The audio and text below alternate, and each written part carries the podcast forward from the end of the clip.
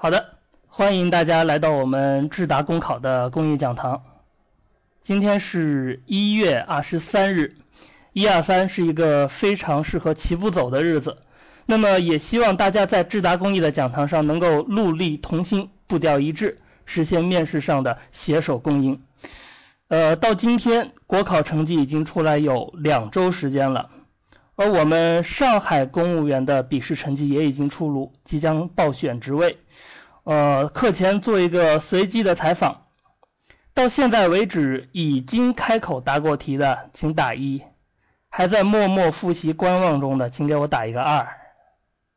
我知道蓝马甲们基本上都已经答过题了，还有很多打二的，包括蓝马甲。其实做这一个测试没有什么别的意思。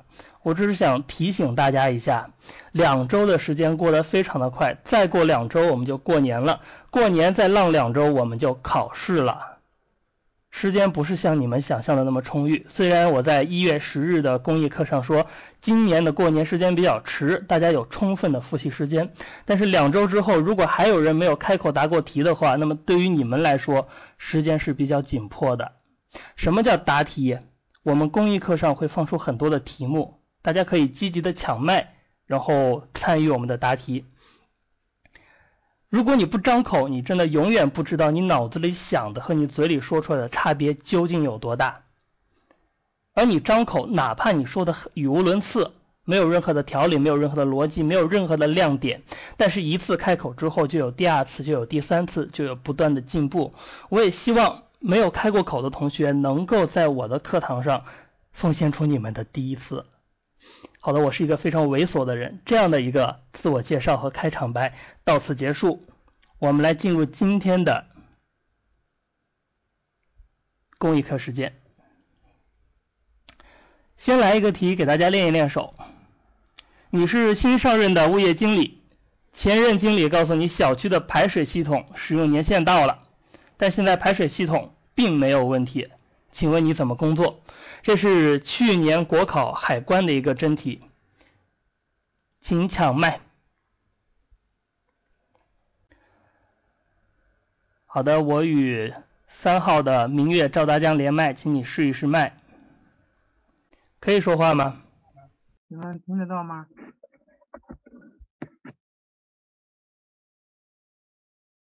好，谢谢。呃，让我思考一下啊。好，尊敬的考官，下面我就此题谈一谈我的看法。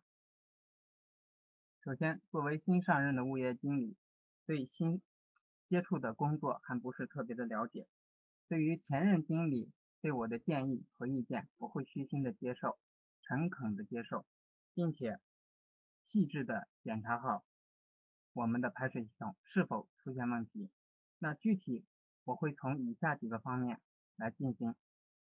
首先，接受到上一届物业经理的意见之后，我会通知我手下有关管理排水系统的工作部门和工作人员进行我们排水系统的检查，看是否真正出现了前任经理所说的排水系统使用到达年限。如果有已经达到使用年限这种情况，那么我会。立即安排我们的后勤部门着手更换我们的排水系统，并做好排水系统更换所需要的费用、工具等一系列的预算措施上报给我，我呢再承包呃再上交给我的领导做一审核。如果在我的后勤部门检查排水系统过后，发现排水系统并没有到达使用年限，使用很正常。那么我也会安排我的后勤工作部门及时的进行维护检查，再次确认是否排水系统运行正常，是否出现问题，有问题及时上报，并且马上解决。最后，针对此次前任经理对我的意见和建议，我会做一总结。作为新上任的物业经理，很多工作还不熟悉，很多职能部门和呃工作方式我还没有接触特别广，这就要求我在以后的工作当当中呢，及时的与上级和下级进行详细的沟通，及时采取应有的措施解决我们工作当中出现的问题，因为交流能使我们的工作更加畅通、更加灵活。我的答题完毕，谢谢。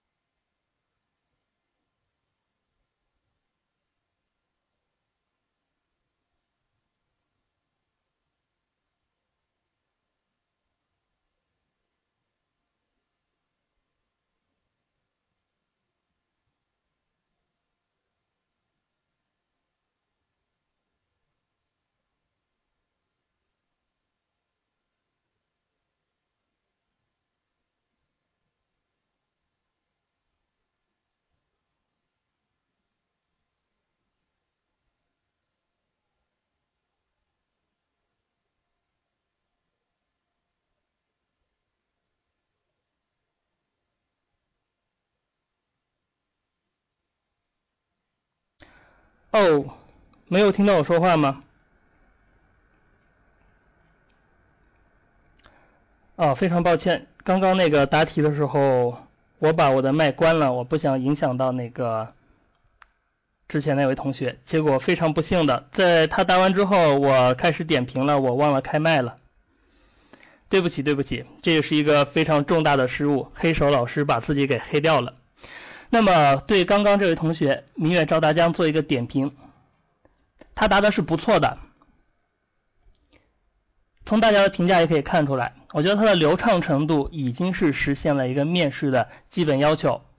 在这个考场上的话，如果能够有这样的一个流畅度，给考官的印象是比较好的，因为没有长时间的停顿，也没有那些大家很常见的嗯嗯啊啊，或者说不断的重复上一个句子。之类的情况都没有出现，那么它的逻辑结构也是比较完整的。我稍微打了一个，稍微打了一下它的提纲，嗯，对照检查没有什么问题。它的思路基本上首先是对于前任的这个提示虚心的接受，然后要做出一些那个自查吧。然后怎么自查呢？用内部的一些专业的人员、一些相关的人士让他们去查，如果有问题。进行一个更更换是吧？要做好预算审核，如果没有问题呢，也会及时的维护。那么当然了，如果你作为一个物业经理，仅仅是做到审核这一步，够不够？审核完之后，我们排水系统的更换过过程就不需要我们的物业经理的监督指导了吗？施工完毕之后，不需要我们自己去验收一下吗？恐怕也不是吧，对不对？所以说，我们的工作可能没有完全的做完，但是就答题的逻辑结构来说是比较完整的。有什么情况做什么事儿是答的比较那个完备的。有人说这个怎么打分？这个分的话是有一个区间的，不是说这个所有人这个打分都一样，因为各个单位不同，各个地方不同，它那个评分标准是不一致的。有的单位会普遍出现九十分以上的高分，而有的单位过八十就已经很高了。那么像刚刚这位同学明月赵大江的答题，在正式的考场上是中等偏上的水平，也就是说，如果八十是平均分的话，他能够拿到八十二三，是这样的一个水平，差不多。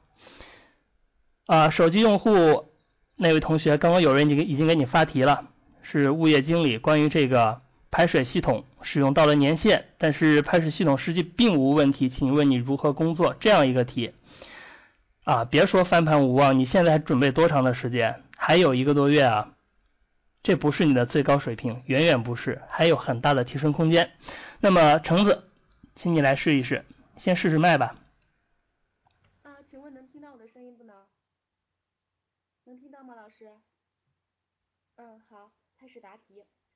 作为一名新上任的物业经理，我会本着对自己的工作负责、对小区业主负责的态度来开展我的工作。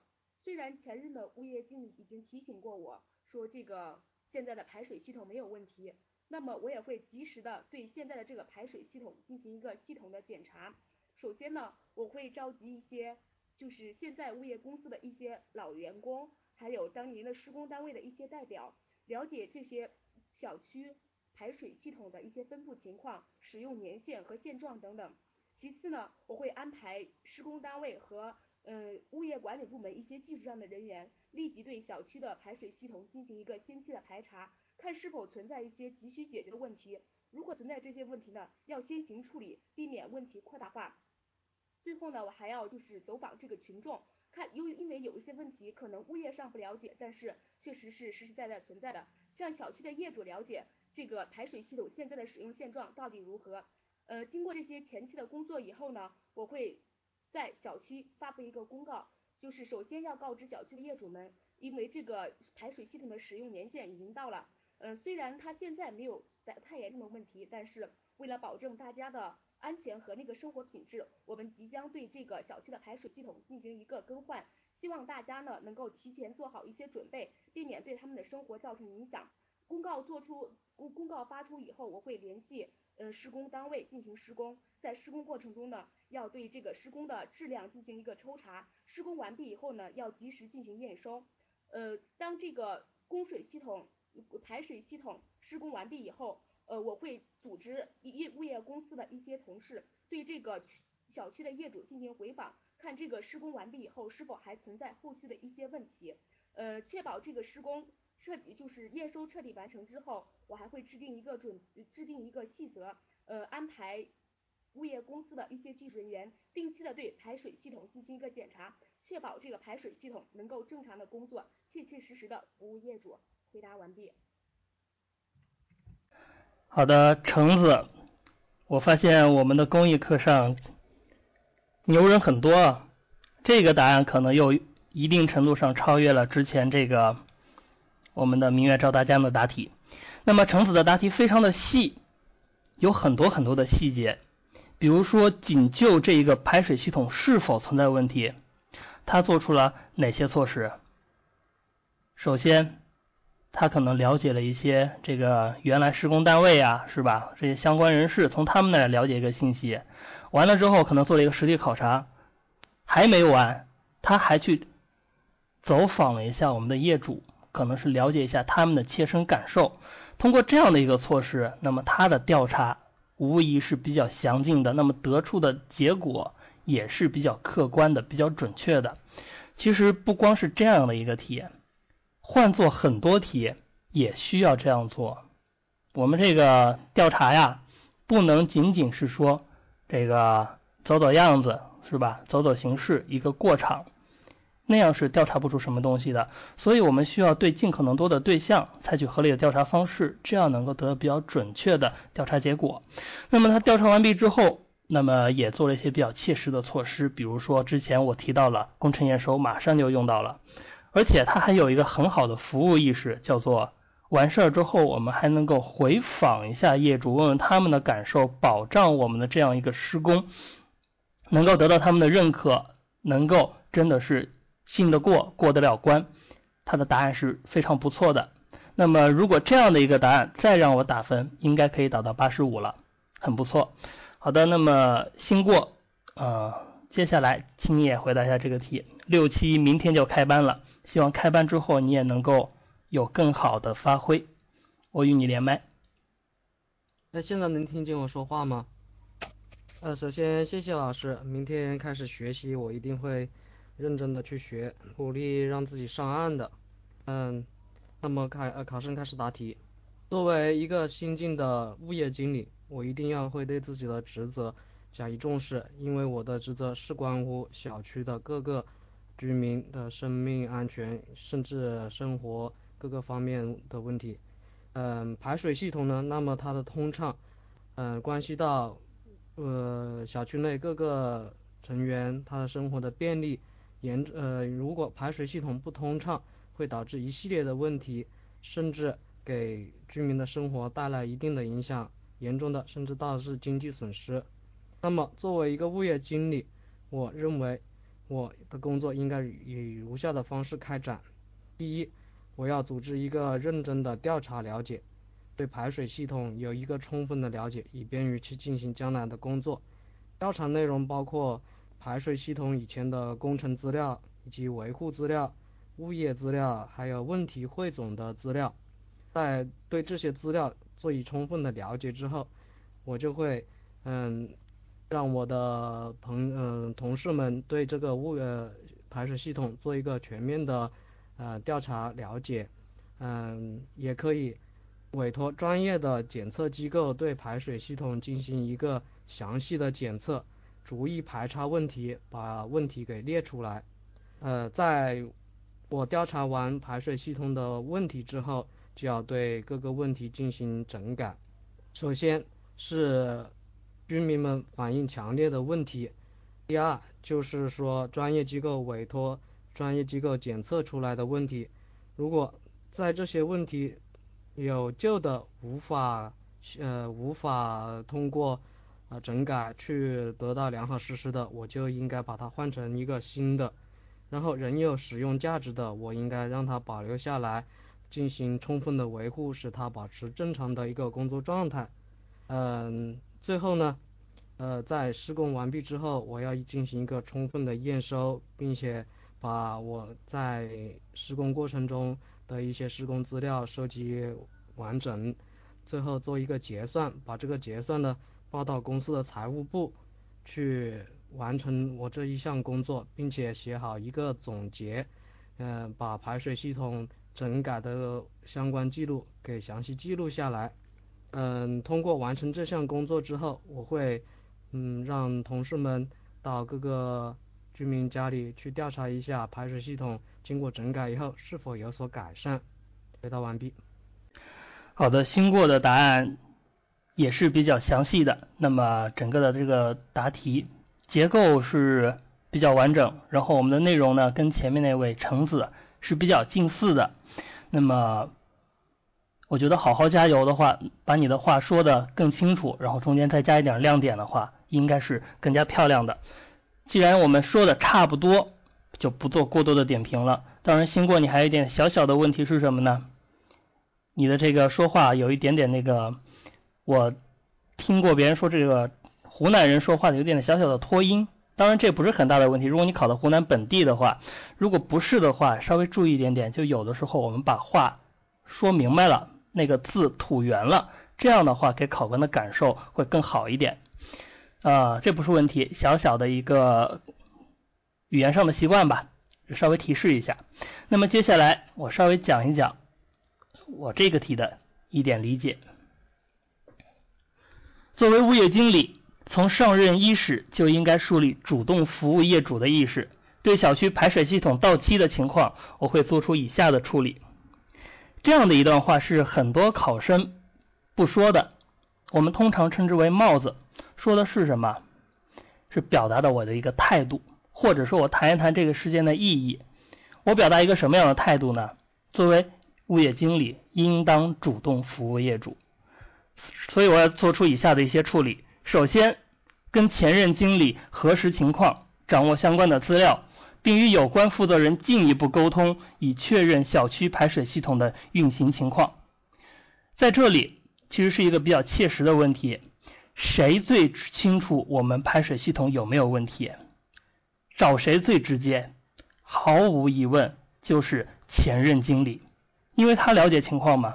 所以说，我们不光应该要感谢前任经理。更应该与他核实情况，掌握进一步的信息。那么接下来要与有关负责人沟通。那么这个负责人可能是我们物业部这个负责这个排水系统的有关人员，跟他们了解情况，来掌握我们整个排水系统的运行。之前橙子有说到一个，橙子说到什么呢？与这个施工方的这个人员，他说的是召集原有施工方的人员，这样一条措施，大家觉得实际吗？实际吗？原有施工方还能找到吗？不见得吧，对不对？因为排水系统都已经到期了，原来的施工人员还好找吗？是你一着急就能过来的吗？尤其是在排水系统尚无明显问题的情况下。是比较困难的，对不对？但是后面新过说的有一点就比较好，叫做什么？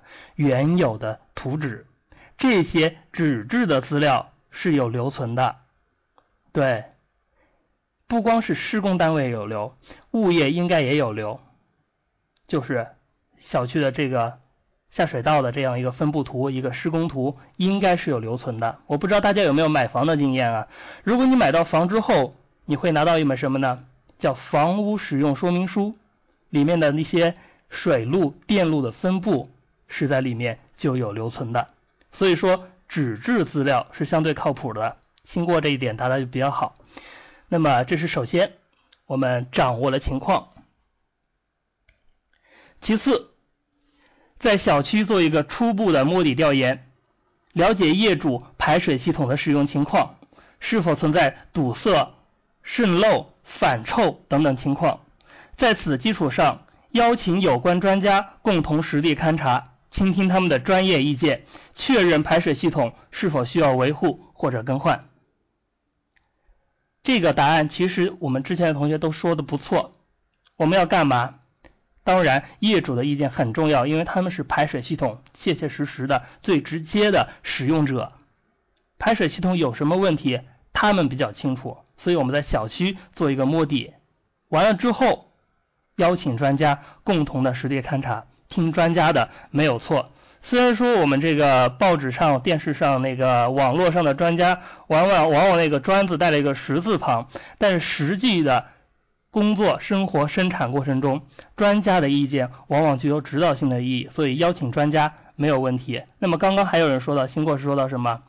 这个专业资质的一些公司。这是他们的工作实际啊，专门做这个的，这一点非常好，请他们来为我们下一个结论，到底要不要那什么维护或者更换？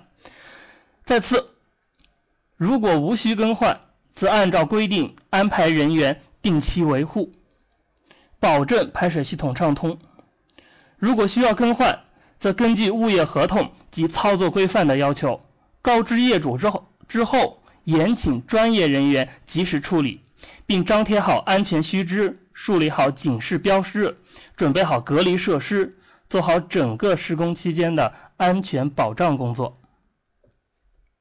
这一段是什么？不用换，那么当然要得维护。如果要换的话，怎么换？很多人不知道怎么换，然后就答不出个所以然来。我们可能就会有些人会想当然。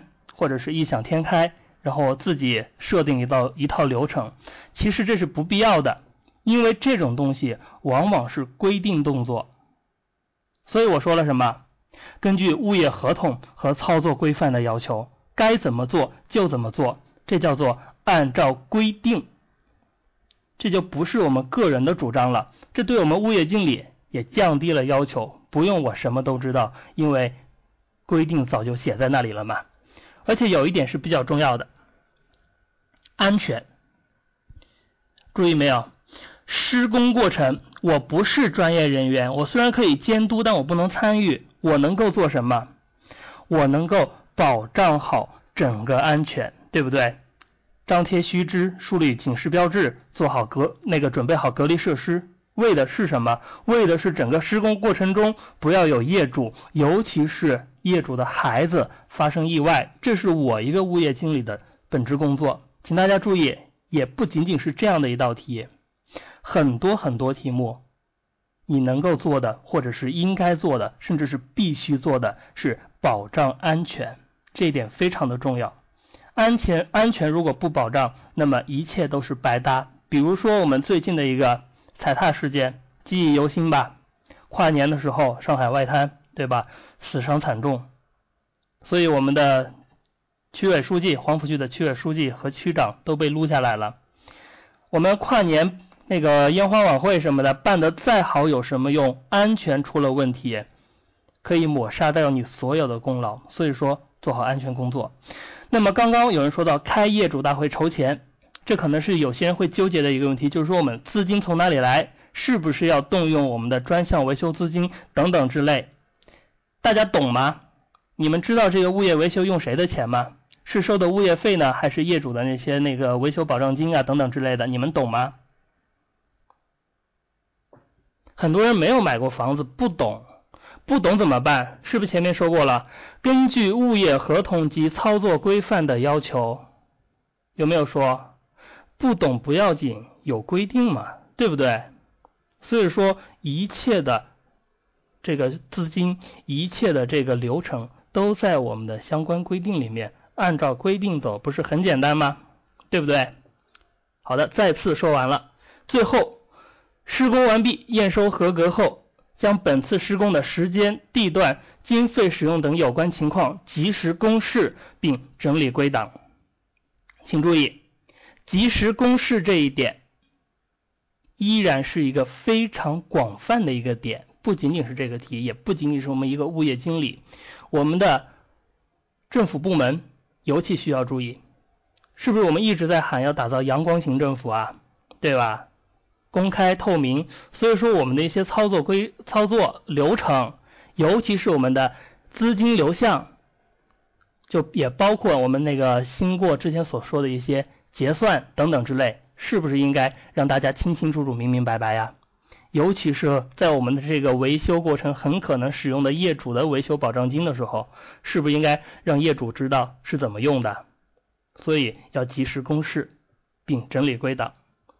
我不是专家，但是当你看过很多很多的面试题，以及有有那么几年或者是十来年公务员的实际工作经验的时候，你会发现这一个行业或者说这一个项目，哪怕你没有接触过。你也不会觉得特别手生，因为很多东西都是互通的。比如说，我们要组织一个活动，不管你是一个文艺汇演，还是说仅仅是一个歌唱比赛，或者是一个朗诵比赛，很多很多东西都是互通的。也包括突然发生了一个事件，不管是一个老太太突然倒地不起，还是一个小青年突然被人追砍重伤，其实他的处理措施很多很多都是一样的。比如说，我们都知道。有人倒地的时候要打幺二零嘛，对吧？不管你是被砍伤的，还是你心脏病突发，或者是你意图讹诈，打幺二零没有没有问题吧？请专业人士来处理。甚至如果它是一个刑事案件的时候，我们可以毫毫不犹豫的拨打幺幺零求助嘛。这其实都是一样一样的，很多东西互通之后，你就可以伪装半个专家去出去忽悠别人了嘛。当然了。老师不愿意忽悠你们，我希望把一些最有用的知识传递给你们，然后在你的面试考场上有一个好的发挥。好的，那么这个题还有问题吗？没有问题的话，还需更换吗？前面是不是说过，如果无需更换，我们应该定期维护，对不对？如果它还能用，它还能符合要求，那么依然可以用。是不是以前我们汽车是规定十年报废？有没有这个规定？现在是不是这个规定取消了？为什么？根据年限来判断一个车辆的状况，它并不完全的科学，对不对？如果我们经过检测，经过汽车的年检，发现汽车符合使用的标准，符合上路的要求和环保的规定，是不是它依然可以继续开？对，所以说没有问题，无需更换，但是要做好维护。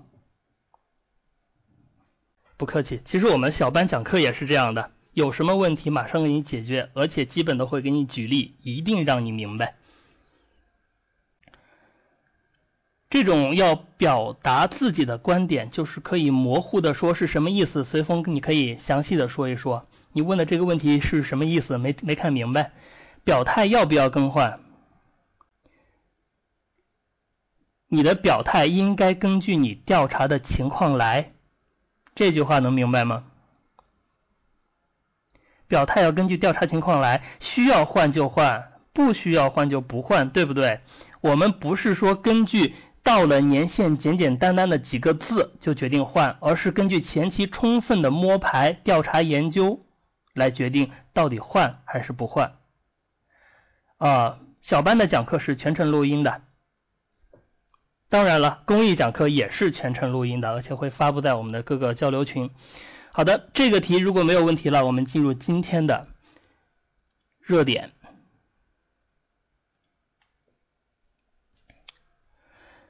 今天的热点是关于武汉小吃街的事儿。手机党给你们念一念这个热点。日前，一张题为“武汉为创文”，创文就是创建文明城市，小吃一条街被木板封门的照片在网上流传。照片显示，一排挂有肉夹馍、卤肉饭等招牌的店铺被一列整齐的木板封住。在此执勤的城管队员告诉记者。封门装装修确实是为了应对上级部门最近来汉进行的检查。据悉，从十二月二十一日开始，有关部门对武汉展开了创建文明城市工作验收审核。据湖北日报报道，武汉市对此高度重视，深化城管革命，整治市容市貌便是工作之一。那么，随题我们配了一张图。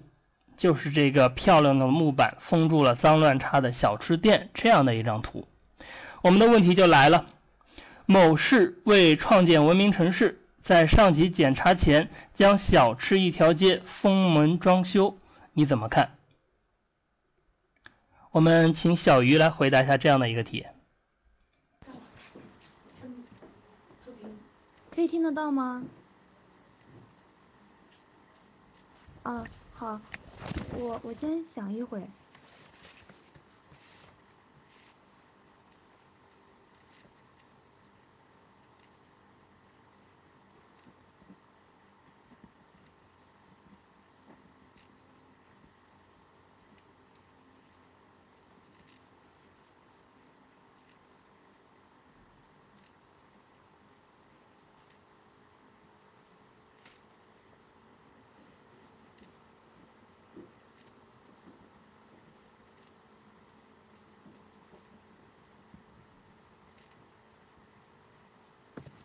嗯，考生开始答题。嗯，为为了创建文明城市，就呃为了为了创建文明文明城市，在上级检查前将小吃一条街封门装修，这个是嗯这个事情，我觉得它是一个治标不治本的一个一个一个态度。嗯，他之所以出现这样的状况，是因为第一，嗯，这个这呃武汉市已经知道上级过来检查，他是嗯就是为了让这条街这条小吃街看上去更加的美观，更加的卫生，才把它用门封封上，怕影响他怕因为这一条街影响该市的文文明状况，嗯嗯。第第二，嗯，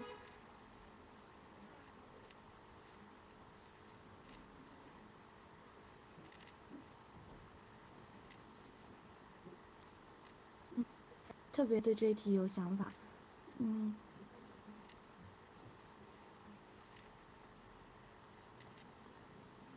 啊，小鱼没有关系，继续答题，我们把这个题答完整。嗯好，嗯，针对于这样的一个现象，我们我们怎么怎么去看待它呢？嗯，我认为第一点，嗯，第一点，嗯，评判文明城市不仅仅靠这一条街就能，嗯，这一条街就能嗯评评为文明城市，嗯，城市呃城市的。人呃城市居民的文化程度也很重要，一个城市的文文化呃文化底蕴也也很也很重要。第二点，嗯嗯第二嗯第二点，我们我们要致力于在发展经济的同时，掌握呃生态环境文化等各个方面的发展，嗯这样在。嗯，嗯，呃，这这样把这呃把武汉市把我们的市最美好的一面展示给我们的外外来外来的外外来的游客以及领导面前，才才能真正的符合文明城市这个称号。嗯，我相信如果每个城市每个国家能够，嗯，从呃政治经济文化生态等各个方面把这个事情作为嗯城市发展城市国家发展的一个标准，呃，我相信他我我们的我们的城市国家会越来越好。考生回答完毕。好的，小鱼有一点紧张啊，其实不要紧，我觉得答一答就很自然了，就好像老师刚上麦的时候，我也觉得，哎呀，这么多人太可怕了，我能不能说好，我会不会被他们笑？但其实你说着说着就发现，真的不要脸，脸就真的没有了。不要脸的话，还有什么可怕的东西呢？对吧？我们能够勇敢的上麦，也就是我们提倡的所谓的不要脸的精神，不是嘲笑，这是我们提倡的。能够放开我们的束缚，是吧？勇敢的面对这么多人，把题目答出来，就是一种进步。那么当然，刚刚的答案会有一点点的缺陷。比如说，我们说到了这个文化底蕴很重要，对吧？不仅仅是一条街的这个清洁，我们更重要的是文化底蕴。那么文化底蕴为什么重要？可以展开来说一说。那么如何让我们的这个城市？拥有文化底蕴，对吧？如何让我们的传统文化、民俗文化与我们的现代文化、外来文化能够比较好的融合，形成一种城市新文化，是吧？让我们人，让我们的这个城市人接受，并且向外来人很好的展示，这是我们可以扩展的地方。那么也包括你后面说到了五位一体，这其实是比较好的，对吧？五位一体是我们十八大里面明确提出来的，叫做政治、经济、什么社会、文化、生态。这些文明都要发展，然后你重点说到是个生态文明，那么当然了，小吃街它可能是个生态不太文明的代表，我们是不是也可以采取一些措施，让我们的这个生态更加的文明，让我们的小吃街不需要遮着木板也能够见人呢？这些其实都是我们可以扩展的点。你有这个想法，但是没有一些具体的延伸，就没有把这个想法说明白，没有把它的意义说透彻，也缺乏一些。行之有效的措施，这是我们需要改进的地方。那么好的，接下来，哎呦，新过你又抢上了。好的，请你来回答一下这个题。对于创建文明城市这个事情，嗯，本人有深刻的了解，因为我在的城市经常组织这样的创建文明城市的活动。在这样的活动中，我觉得一方面对城市的面貌有很大的改善，但是另一方面。也展示了我们政府工作中存在的某些问题，例如武汉来说，为了展示一个更好的面貌，让街道嗯像和让街道嗯表现的整洁，便采取了这种简单粗暴的方式，把门封上，让人看不见里面比较粗陋的情况。这一点来说，就是像就是。哎呀，怎么说？就是用一种粗略的手段去掩饰呃城市的一些嗯不不不干净呢，不整洁的一些地方。比如对于我来说，我所在的城市，嗯，在创文明的时候，就经常会有一些嗯不可思议的事情发生。比如说，呃，在下雨天的时候，仍然有一些保洁车辆。在车上去冲洗街道，还有人看见，嗯，别人清洁工人用抹布擦树叶子，这一方面来说是对政府资源以及公共资源的极大一种浪费。很多城市为了创文明，是简单的去，嗯，得到这个文明城市的称号，而是创文明，没有真正从，呃，人民的角度去考虑问题。把事情简单化，没有让我们的工作做得更更好。城市应该是让生活更美好的。嗯，我们在进行我们工作的同时，应该以人为本，把事情做到最好，就要嗯使用正确的工作方式。一方面来说，即使封门有助于去整改装修，也要我们用公示的手段让百姓了解这个事情，否则的话会带带来一些负面的争议或者影响。另一方面，也提示我们在今后的工作中要把是呃人民的感受放在首位，嗯，不不要为了一个单纯的目的去干好我们的工作，我们要一心一意想好自己是为了人民办事，为了这个城市的将来更加美好。回答完毕。好的，经过你的这个掌握的知识是比较丰富的，是有一定阅历的。那么像这样的一个题，我们在回答过程中能够举出几个类似的例子，这是比较好的，说明我们是一个生活中的有心人，对不对？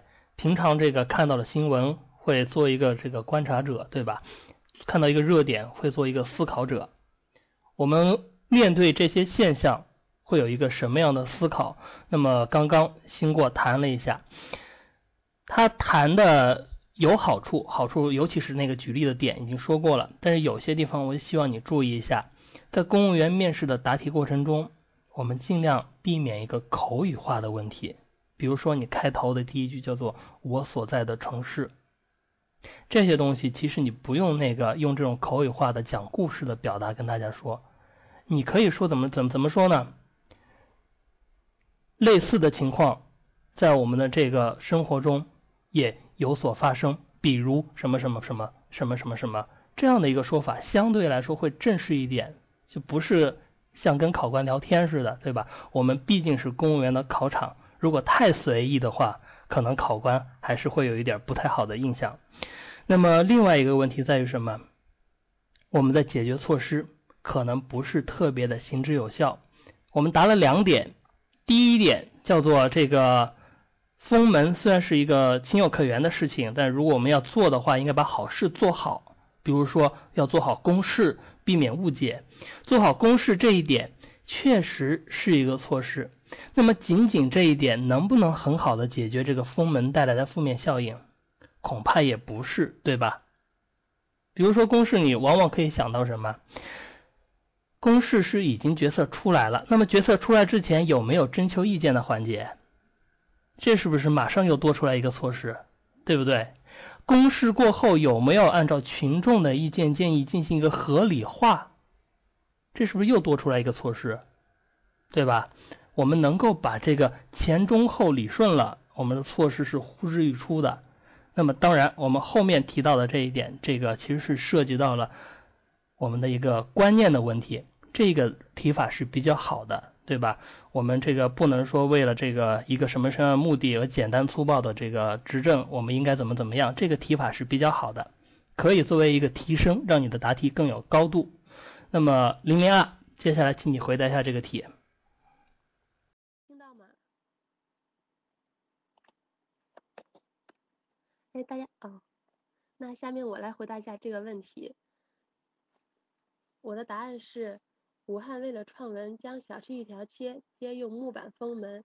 首先从法律上来讲，这一做法已经侵犯了这些业主的、这些商家的正常的经营权。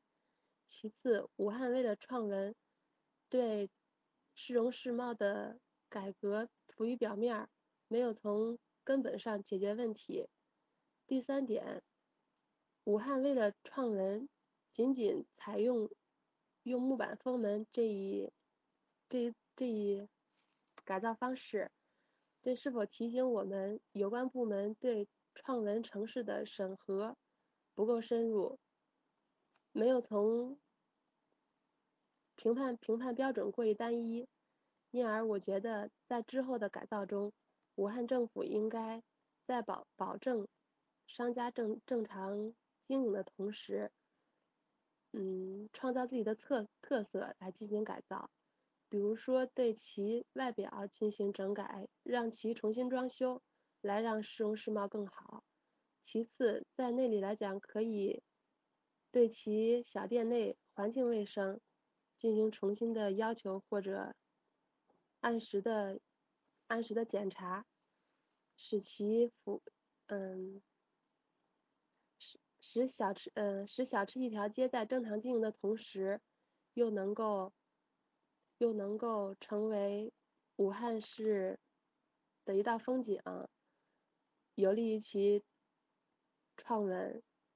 第三点是，之后有关部门对创文城市的审核应该更加深入，不应该仅仅看表面，不应该仅仅就是改变审核方式吧，让审核方式更加深入。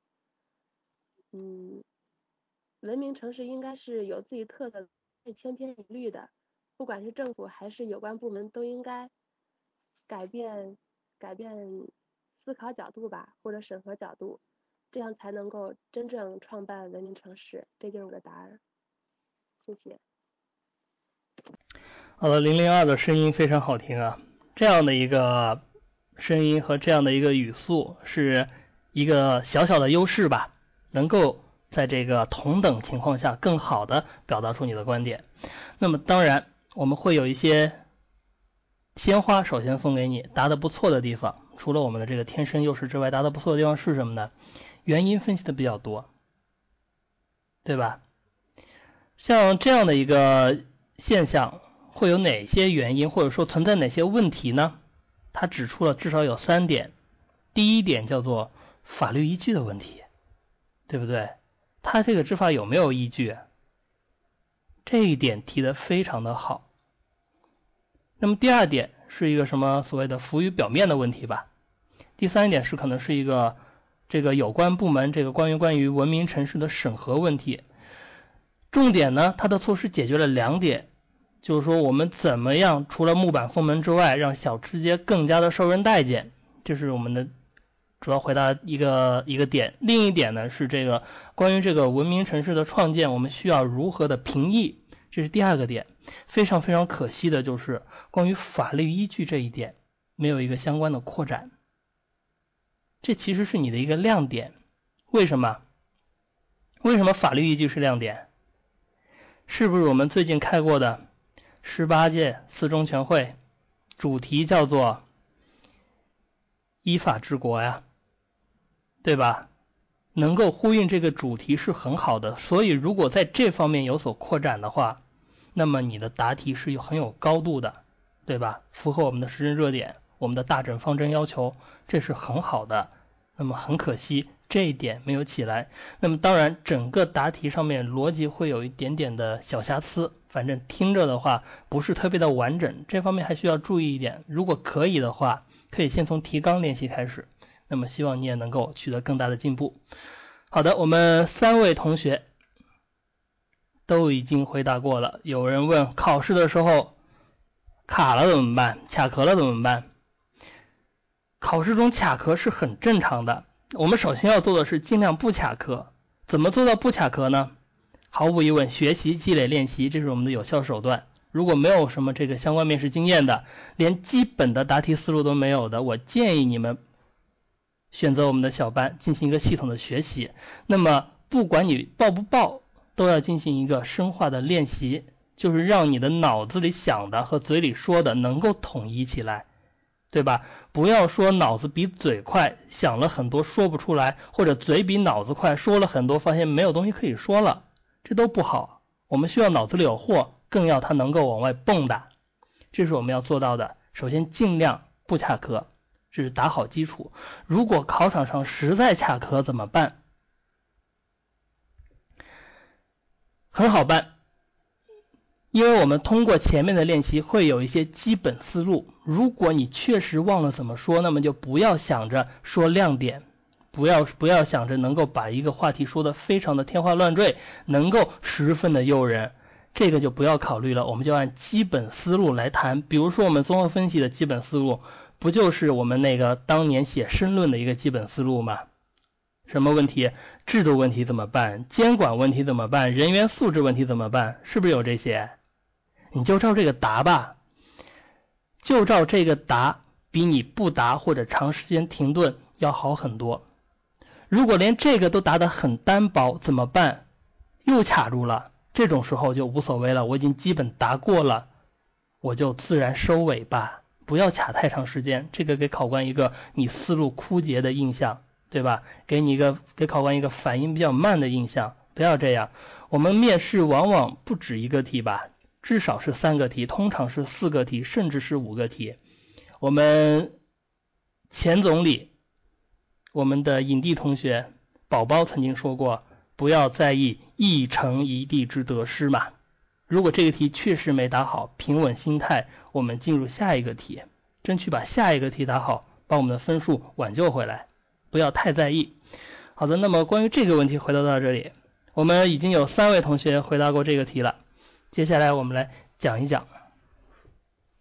啊，蔡子说的这个很好啊，不敢啃硬骨头，想着一板遮百丑，这种比较生动的话，是在考场上出现的话，给考官一个比较好的印象，这就是我们所谓的亮点。那么我来讲一讲我对这个题的一些看法。文明城市的创建是属于全体市民的荣誉，这不仅是一块招商引资的金字招牌。也不能只是停留在纸面上的政绩，更应该是城市居民安居乐业、幸福安康的象征。这说的是什么？创建文明城市的意义嘛，对不对？它很有用，它最主要的应该能够体现出我们城市居民的生活质量，这是我们的一个开门见山、开篇明义的帽子。某市为创文工作将小吃一条街封门的做法。虽然情有可原，但我认为做法上是欠妥的。这一方面影响了小吃店、小吃街店主和消费者的切身利益，不符合以人为本的科学发展观精神；另一方面，未免也有一些急功近利，与文明城市创建的初衷相悖，沦落成了形象工程和面子工程。这说的是什么？这样做的一些坏处。那么我们既然发现了坏处，肯定要整改，要让文明城市的建设深入人心。我认为需要重点做好以下几点工作：第一，优化评价标准和考核机制，既要有生活环境、政务环境、人文环境和生态环境的全面考量，更要把考察的工作做到实处，不能走马观花、一叶障目。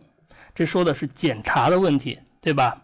我们的标准要优化一下。要全面一点，我们的考核过程中更要深入一点、细致一点。像这种木板封门的城市，我们就需要重点观察一下了嘛，对不对？不能简简单单的被这种擦过的绿叶，甚至是漆出来的绿叶，或者是封了门的这种小吃街来蒙蔽了我们的双眼。我们要深入的考察，这是第一点，评价标准和考评机制。第二，建立完善的监督反馈机制。评选过程的入围、考察、公示等阶段都应当做到公开透明，接受群众和舆论的监督，防止瞒天过海、浑水摸鱼。那么这一点，之前我们的这个新过同学是有所提及的，叫做公示。那么我的公示可能更多，入围、考察和公示这些阶段都需要公开透明，接受监督。那么我们的十八大也强调。要保障群众的知情权、参与权和监督权，这个这一句话也可以用在我们刚刚这一个点里面，强调一下监督反馈机制的意义。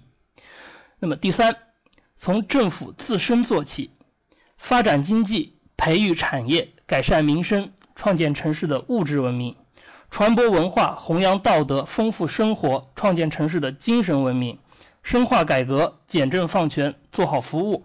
创建城市的政治文明，在此基础上，才能引导和鼓励群众主动参与，形成全民共建的良好氛围，让文明情让文明城市名副其实。那么这一段说的，可能很多人不会说，这些套话是哪里来的？当然不可能是临场发挥的，不可能是，包括我让我临场发挥这一段话不可能。但为什么答案里面会出现？告诉你们，事前储备是有可能的，对不对？所以我们应当适当的学习一些政策法规，积累一些好句子、好段子。如果你们觉得自己积累有难度的话，小班会提供系统的方法和详尽的资料，保证你学不完、背不完、用不完，受益终身。那么广告先不说，我说一说我这个题的一这一点的一点小小的思路。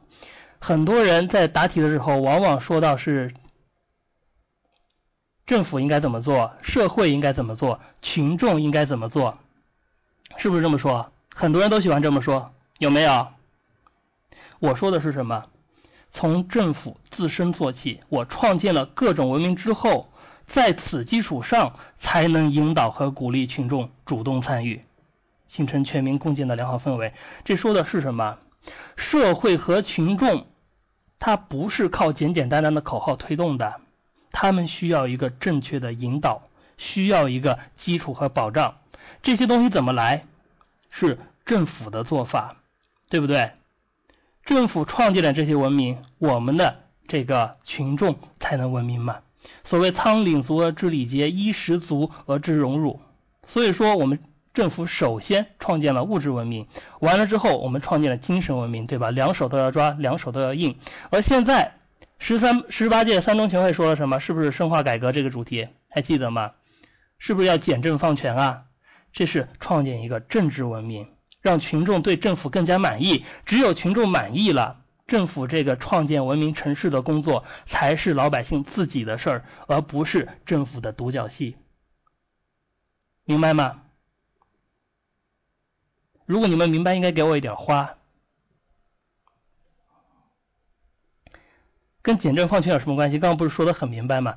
政治文明让老百姓满意，然后他们才会主动参与。形成全民共建的良好氛围。我是会教你们班的，我其实是人际关系的老师。那么除了人际关系之外，我当然全科都教了，因为每一科我都比较擅长。啊，我要花要的底气十足，因为我觉得我的解释应该能让你们满意。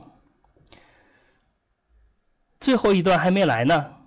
刚刚第三点说的是从政府自身做起，发展经济、培育产业、改善民生、创建城市的物质文明，传播文化、弘扬道德、丰富生活，创建城市的精神文明，深化改革、简政放权、做好服务，创建城市的政治文明。那么像这些东西，小班的话会提供文字版的答案。我们所有的公益课内容，文字版答案是提供给小班的，供小班练习之用。那么小班除了这些题之外，还有很多很多的练习题。那么。等到开课之后，六期的同学请注意，就不要在公益上那个占用我们公益学院的答题时间了。你们在小班会有无穷无尽的练习机会和无穷无尽的好题目，以及各种老师辅导。好的，我不勾引你们了，我说一说我的结尾。结尾是什么呢？文明城市的创建不是一时一日之计，一朝一夕之功。简单的封门可以应付检查，却无法面对民心。这就需要我们的有关部门认真反思，及时纠正，真正实现城市让生活更美好的愿景。之前有同学已经发出来了，这就是我们一个文明城市创建的一个最基本的、最本质的要求，叫做城市让生活更美好。有人说，综合分析是重分析轻措施，这一句话我不知道是谁说的，有一定的道理。有的时候确实，当你分析的比较透彻之后，你的措施是很显然的，就不需要重复再说了。如果你再说一遍，那么也只是再啰嗦一遍，让考官更厌烦一点而已。但如果你的措施是行之有效的，可以得力解决的，通过我们的分析不能简单直白的看出来的，我们把措施说具体一点，让考官更明白一点，又有何不可呢？这个题确实说了一些分析，分析的是。这个做法有一些坏处，既然有坏处，所以我重点说的是什么？就是整改措施。那么当然了，如果我不这么说，换一个说法也可以。我分析的有这些坏处，然后我们接下来谈一谈为什么会有这些坏处呢？我们可能会谈到我们的考核标准不严，对不对？这是我们要谈到的。我们的这个执行不力，是不是谈到的？我们老百姓不买账，是不是我们分析的原因？我们把原因分析出来，措施是不是刚那几点？是不是？所以原因分析跟措施，它其实重点谈一个就可以了，但你不用老纠结着谈分析。呃，有人问问题，统一命题和单独命题差别很大吗？差别不大，我们考察的基本上绝大多数都是结构化面试的内容，也就是我们的所谓常见题型。刚刚已经讲到综合分析，上面一道应该是一个。类似于组织计划吧，类似于组织计划，然后还有应激应变、人际关系或者是自我认知等等演讲这些题型差别不大，包括这个单独命题的那些单位系统，基本上绝大多数也不会出现考察你专业知识的题目，除了外交部或者银监会这样的一些高大上的部委，它可能会有一些比较难的专业的考察。啊，好的，那么这样的一个答案你们满意了吗？其实我觉得可能并不会完全满意。我们刷的题啊，小班刷的题基本上都是真题，那么我们公益课的题绝大多数也是真题，除了像这种很近很近的热点还没有人考过的，可能你们就会考，可能你们会考。所以我们公益课每天的热点其实是个对大家一个很好的一个示范，对吧？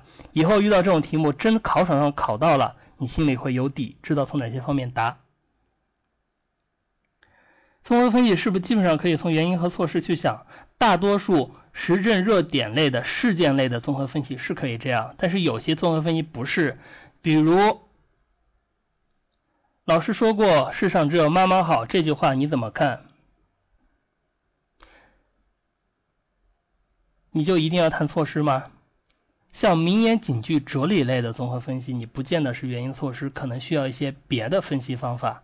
那么这些方法小班都会讲，在这里就不做赘述了。也如果下次公益讲到哲理类题目，会给大家稍做一个讲解。呃，另外有人说标准答案，告诉你这个世界上没有标准答案这样一个东西，包括我的答案。包括我们任何一位智达名师的答案，他可能都不是完美的，但是他总是在某些地方是很有道理的，是能够满足我们这样一个答题需求和这个考官期待的，这是可以做到的。但是没有标准答案，尤其是我们网上流传的一些答案，它很多是很扯淡的。这些我们经常给学员分析，网上的答案怎么怎么不靠谱，怎么不符合公务员的工作实际，因为那些答案很多都是那些刚毕业的学生写的。那些所谓大机构的名师不会埋下身去写那些答案，啊，时间关系以及我们这个公益课的性质的关系，那么哲理类的题型今天不讲解，以后有机会我们讲解。一千五百题题有些是很好的，答案大多数不很好。好的，这些话就不说了。刚刚有人说过对这样的一个答案满意了，但是其实我还想给大家提供另外一个答案。一个题可以从很多角度谈，对不对？所以我们可以做出非常非常多的答案，这也就是我告诉大家的，没有标准答案。那么我们接下来要从哪个角度谈呢？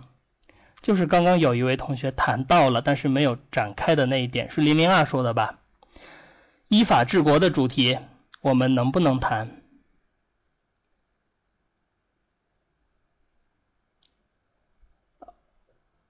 你们的公平问题等会儿回答，我们来继续上课。依法治国的主题能不能单独谈一个答案出来？我给大家试试试一试啊，试一试。当然，我们首先可以简单的分析，不是很正式的分析。像这样的一个做法，我觉得它是违背法治精神的。为什么呢？因为如果工商手续不全，我们可以。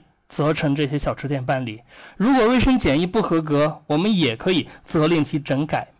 但是为了评选文明城市而要求小吃街小小吃街停业，这属于以人治代替法治，这个做法无法可依，既不能让人信服，更有悖于法治建设的精神。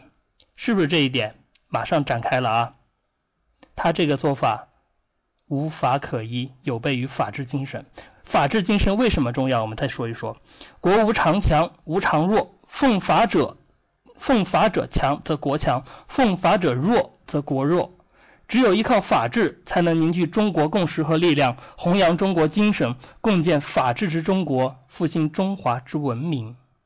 这是法治的重要意义。那么，当这样的一些语言，有心人会发现，我们的四中全会报告里面。可能有所提及，不是所有的东西都是个人想象、凭空杜撰的，很多东西是可以借鉴使用的，包括政府的公文写作，很多都是直接用更上一级政府的发文。好的，我们阐述了一下法治建设的意义，那么接下来回到题目，今日让小吃街为创文让道，明日可能就因为种种类似的事情影响民心的向背，动摇执政的基石。这句话没有错吧？小吃街为什么要给创文绕道，是吧？这种事情多了的话，可能影响比较深远，所以我们要提出一些措施了。一是进一步优化顶层设计，坚持依法治国，首先要坚持依宪治国；坚持依法执政，首先要坚持依宪执政，明确和保障人大的立法权、政协的监督权以及群众的参与权，这是顶层设计的事儿。二是要求政府机构职能、权限、程序、责任法定化，推行权力清单制，健全行政重大决策的法定程序、合法性审查机制、责任追究制度，严格防范权力的滥用。前面是设计，这里就是执行了。政府的决策要干嘛？重大决策要符合法定程序，要进行审查，并且事后还有一个责任追究制度。这些很多这个。很多东西啊，不是凭空杜撰的，还是前面那句话，是我们的政府新闻里面会出现的，这也是我们合理借鉴的一个体现，不用全盘照抄，但是能够服务于你的答题。这是第二点，说到了我们具体执行。三是培育法治文化与建设法治社会，在加强普法工作、增强公民知法守法的意识的同时，更要健全公众法律服务体系。司法救助体系、社会治安防控体系，健全依法维权和化解纠纷机制，让法律成为公民维护自身权益的有力武器。依法治国不光是我们政府的事儿啊，对不对？一要打造一个法治社会，让公民知法守法，更能够善用法律维权，这是我们要实现的。比如说像这个里面，这个题目里面，小吃街的店主他们如果有一个。合适的这样的一个维权的机制，化解化解纠纷的机制，有一个公共法律服务体系为他们服务，他们是不是可以提出行政复议？我认为这个政府的这个决策不合适，损害了我的利益，能不能？其实是可以的。当然，现在这个机制没有健全，所以不可以。既然现在不可以，所以我们要想方设法的打造，让以后能够可以。这是第三点，所以最后我们来结尾一下，只有真正做到依法治国、从严治党，才能让小吃街不必在上级的检查面前退避三舍，也才能让法治的光辉成为文明城市的有力注脚。这样答可以吗？可不可以？这是我由这样的一个现象想到的。其实肯定是可以的，毫无疑问是可以的。那么当然，大多数人不会这么答，也很难答成这样。我只是给大家启发一个思路啊。如果想答得高大上，我们是可以做到的。至于怎么做到，时间关系我们没有办法细细的讲解，但是可以给大家提供另外的一个思路。还有思路啊，还有一个思路，其实大家前面也提到了，在这里给大家稍微阐述一下。我们的这个思路的切入点叫做立党执政的出发点和落脚点，是不是最广大人民的根本利益？是不是这个东西都记得吧？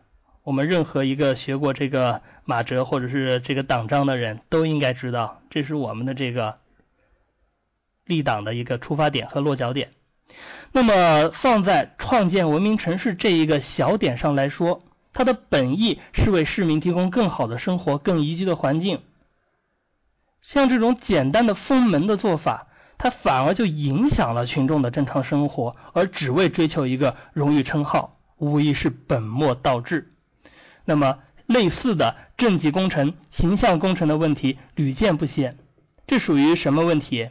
这叫做执政理念的问题。可不可以从这个点来切入呢？也可以啊，这个点是可以切入的。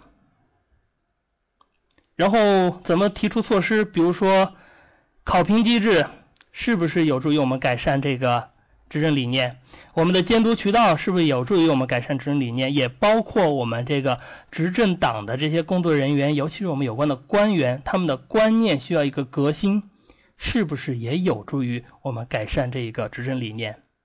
这样谈也可以谈。当然，像这样的一些思路，我们的参考思路一和参考思路二，大多数人难以打好，因为他们把握不好那个度。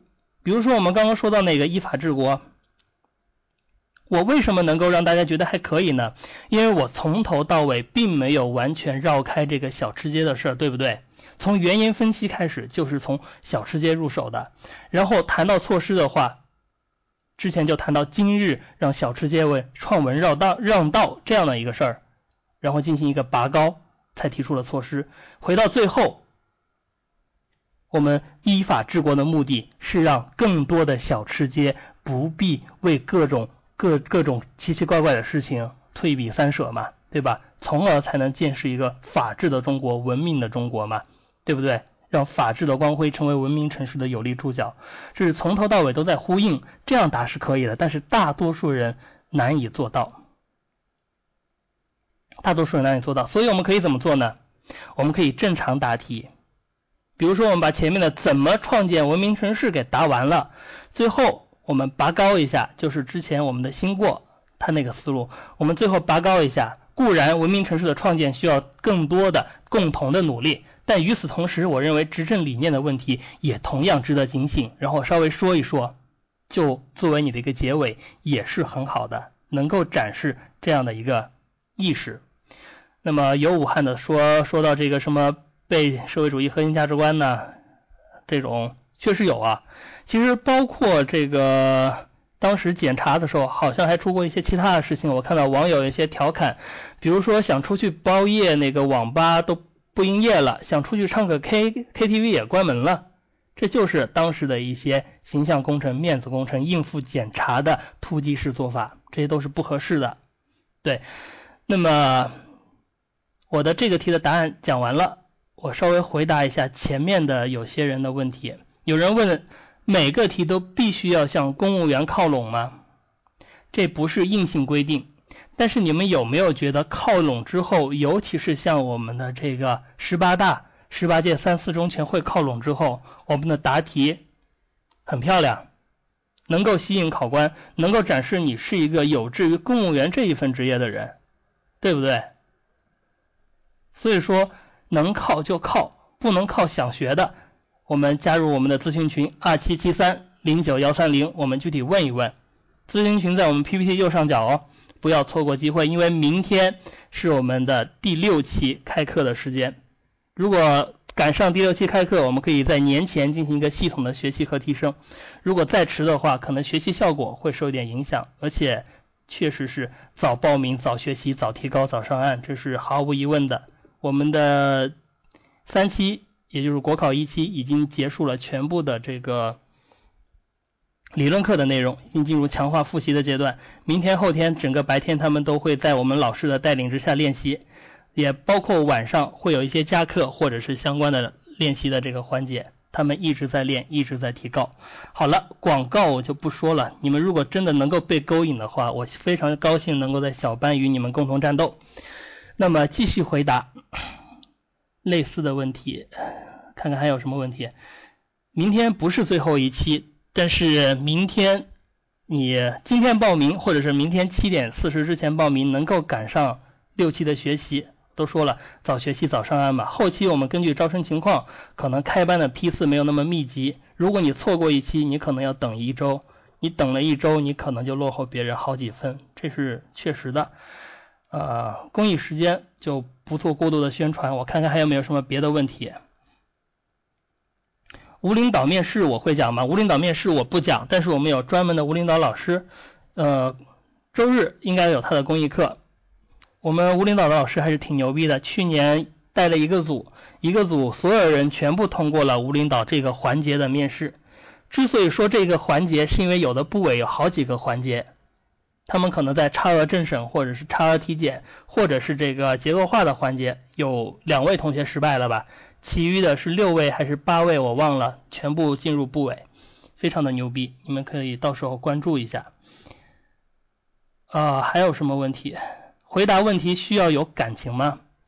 其实倒不是说一定要像朗读呀或者是什么样，非常的那个，嗯，投过多的投入，但是你回答的时候也需要有一个正常的抑扬顿挫，一个正常的逻辑结构，能够有一个一二三四五六，一个首先其次再次，让考官听清楚你在答什么，能够听明白你这个逻辑思维是怎么样的，对吧？你的因果关系是怎么样的？你的原因都究竟对应了哪些措施？应该让考官能够听清楚，这是至少的要求。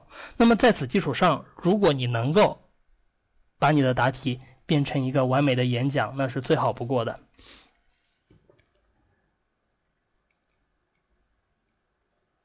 有人还问到，可不可以从批判现存的上有政策下有对策这种现状入手，可以吗？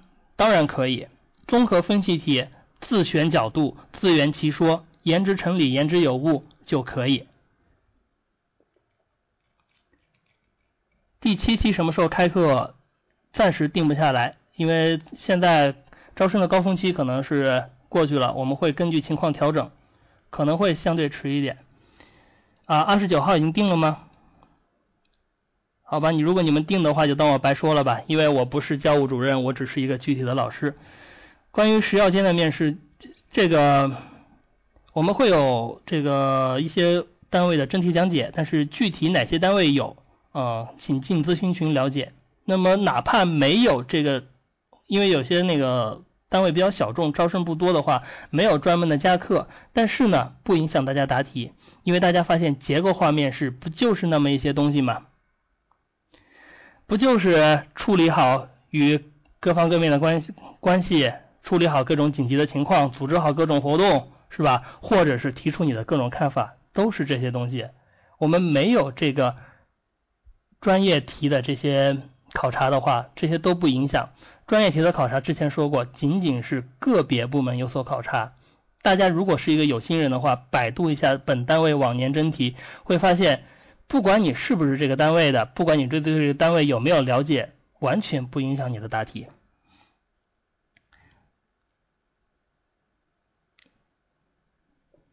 央行会不会考专业题？可以百度一下。哪里可以呢？百度呀，同志们，百度是个很好用的东西。自从谷歌退出这个中国这个搜索市场之后，百度就是称王称霸了嘛。内事不决问百度。好的，那么这个题讲到这里，我们的广告也到此结束。接下来我们进入今天的第三个题目的讲解时间。第三个题目是二零一四年铁路公安的真题。你所在的火车站。列车时刻提示牌出现错误，许多乘客行程受到影响，群众对此十分不满，引发骚乱，请问该如何处理？看到没有？这就是所谓的与岗位挂钩的题目。铁路公安，所以给你设置了一个情景，叫做火车站，对不对？但是我们没有去过火车站的，当然这种很少啊，或者是对铁路公安没有任何了解的人，能不能答这个题？能不能答？肯定能答，毫无疑问。有人讲过了吗？有人讲过了，这说明我们经常能够看到类似的题目出现。有人要题目发到公屏，稍等一下。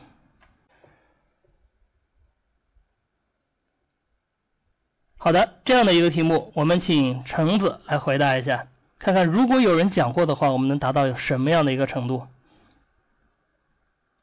嗯，好的，老师我稍微思考一下。嗯，好了，开始答题。如果出现题目中所说的这种情况，首先作为一名工作人员，我会先安抚乘客的情绪，避免事态进一步严重。我会向乘客向乘客道歉，表明由于我们的失误，延呃耽误了他们的行程，为此我们表示非常道歉，并且呢向他们解释之所以出现这个提，之所以。呃，提示牌出现错误的一些原因，嗯，取得乘客的谅解。其次，我会及时的与这个呃技术部门取得联系，呃，告知他们这里发生了情况，呃，请请求他们及时的更换这个提示牌。呃，接下来就是对于这些这些乘客而言，对于那些需要退票的乘客，我们会及时的安排他们退票，比如说可以增开一些临时的退票窗口。确保他们的这个经济经济上不遭受损失。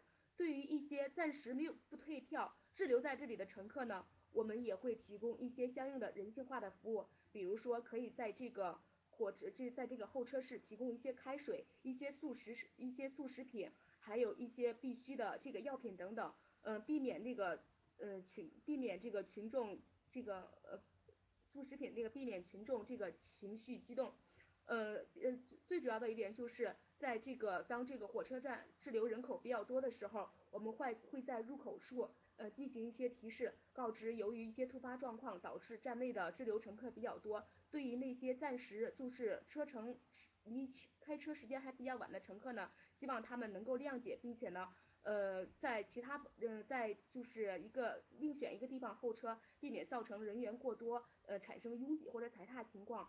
同时呢，通过这件事情，也是我取也提提醒我在今后的工作过程中会更加要更加的认真，更加的细致。嗯，回答完毕。好的，橙子一个非常大的优点是它很细，而且它有很强的一个什么意识，叫做服务意识，这是很好的啊。我们现在这个各个政府机关，尤其是我们的这种窗口单位，都要求把服务做好，要擦亮窗窗口，对吧？我们所谓的这个啊，洗洗澡。治病是吧？照镜子、正衣冠这些东西，对于我们的这个窗口单位是尤其有作用的。这不光说的是一个反腐的问题，这尤其说的是一个作风的问题。所以有服务意识这一点是非常非常好的。那么他的这个答题，我觉得是还不错。尤其后面他还提到这个在入口处就开始限流。那么关于这个限流，我觉得是一个很好的点，但是你的这个具体做法是谁同意的呢？是按照哪个方案执行的呢？是不是我们这种时候可以稍微提一提，启动应急预案或者请示领导之类的，对不对？什么作用？叫做取得授权。那么既然说到这个。限流的问题，往回倒一倒，说到了增开窗口的问题，有没有取得领导授权？好像也没有，对不对？我们再往前倒一倒，我们说到这个要提供开水或者是提供这些速食这些东西，有没有取得领导授权？好像也没有。所以说这么多东西都要取得授权的话，是不是在开头可以提一提？对不对？可以稍微提一提，有这个权属意识是很好的。那么需要进一步讨论的，想问一问大家，在候车室提供开水和速食，比如说泡面、面包这些东西，合适吗？我们抛开权属意识不谈，合适吗？讨论一下，合适打一，不合适打二。很多人说不合适了，所以看到没有，服务意识并不一定能够讨好群众，对不对？我们抛开这个经费不谈，是吧？有没有相关规定呢？不知道有没有。那么能不能防止别人浑水摸鱼呢？恐怕比较有难度，因为你没有办法区分谁是误了车的人。对不对？甚至最严重的，前面有人提到哄抢，可能吧？以国人的情况是很可能的。近期我们的热点新闻里面就有很多，比如说商场提供一些什么赠品，结果怎么着了？引发哄抢，哄抢一空，或者是有的商家要打折，因为这个现场过于混乱，最后取消。这是很可能的，这也是我们部分国人确实素质不够高的一个体现。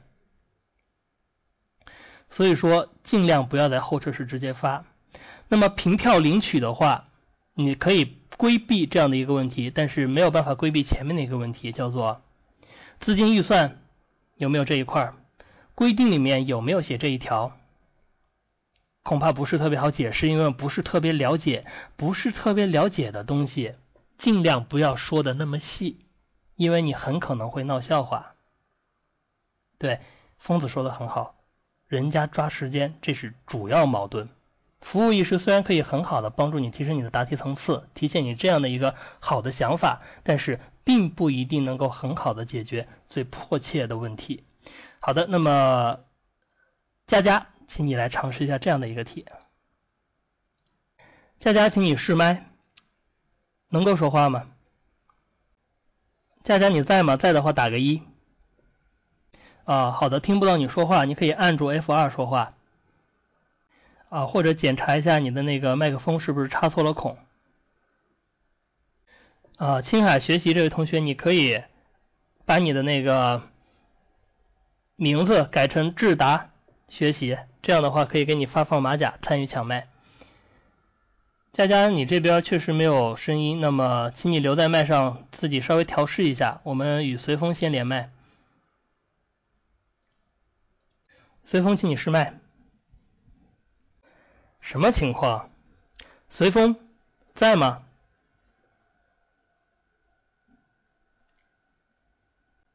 在的话，按住 F2 说话。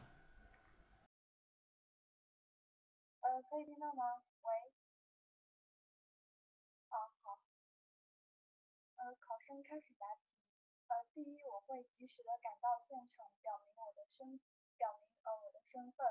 呃，从呃控制控制整个呃骚乱的场面，呃防止它进一步发生更加混乱的场面，呃防止一些呃踩踏一些呃人员伤亡一些呃事故导致呃乘客的安全受到受到影响。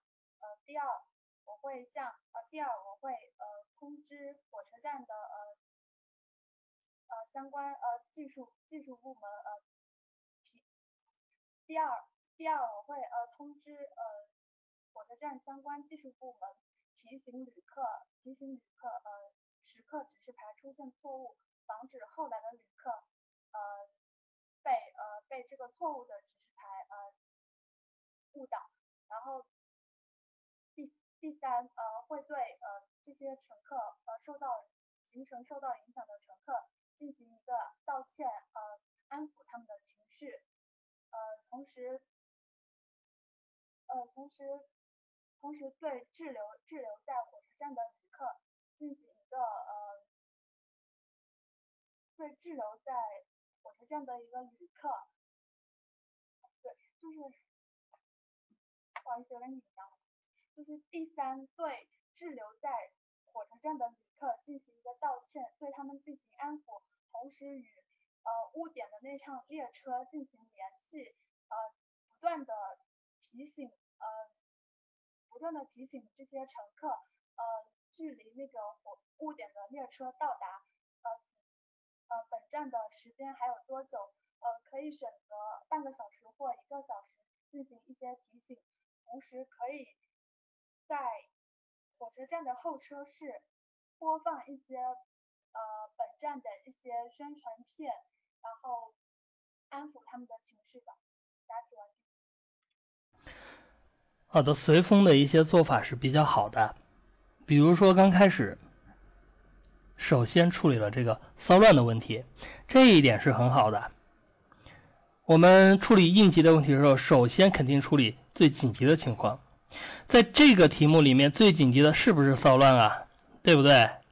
这绝对不是乘客行程受影响这个事情，最紧急的绝对是骚乱。骚乱如果不控制，可能引发踩踏。踩踏记忆犹新吧，刚刚说过，所以它的首先的处理是很好的。那么后来呢，它也进行了一个这个提示，是吧？那个屏幕上的提示，防止这个其他乘客也那个错过了信息。但是它的第三点措施，我在想是不是有一点点误解了题目的意思？它的说法好像说的是火车晚点了怎么做，对不对？说的是火车晚点的事情，而不是提示牌错误、乘客行程受影响的事情。这个事情可不见得是火车晚点了，可能是火车已经走了，而提示牌错误，乘客没有赶上，对不对？所以这方面审题可能出现了一点小小的偏差。那么注意审题，以后答类似题目应该问题不大。那么当然了，呃，答题过程中略有点紧张，没有关系啊，越答越顺畅，越答越不要脸嘛。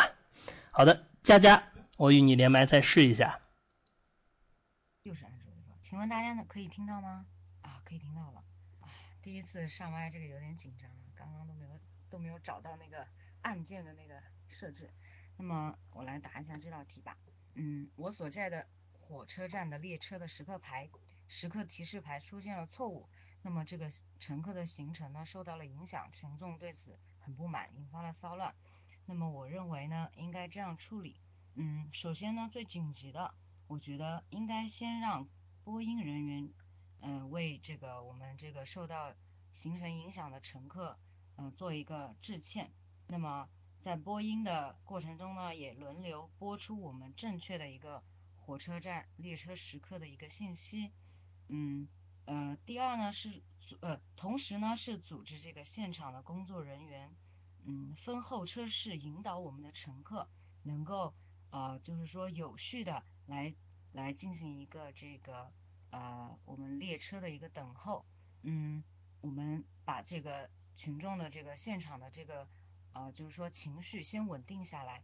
那么呃有稍微稳定之后呢，我觉得应该立即嗯把这个就是我们的这个技术人员呃把技术人员给呃。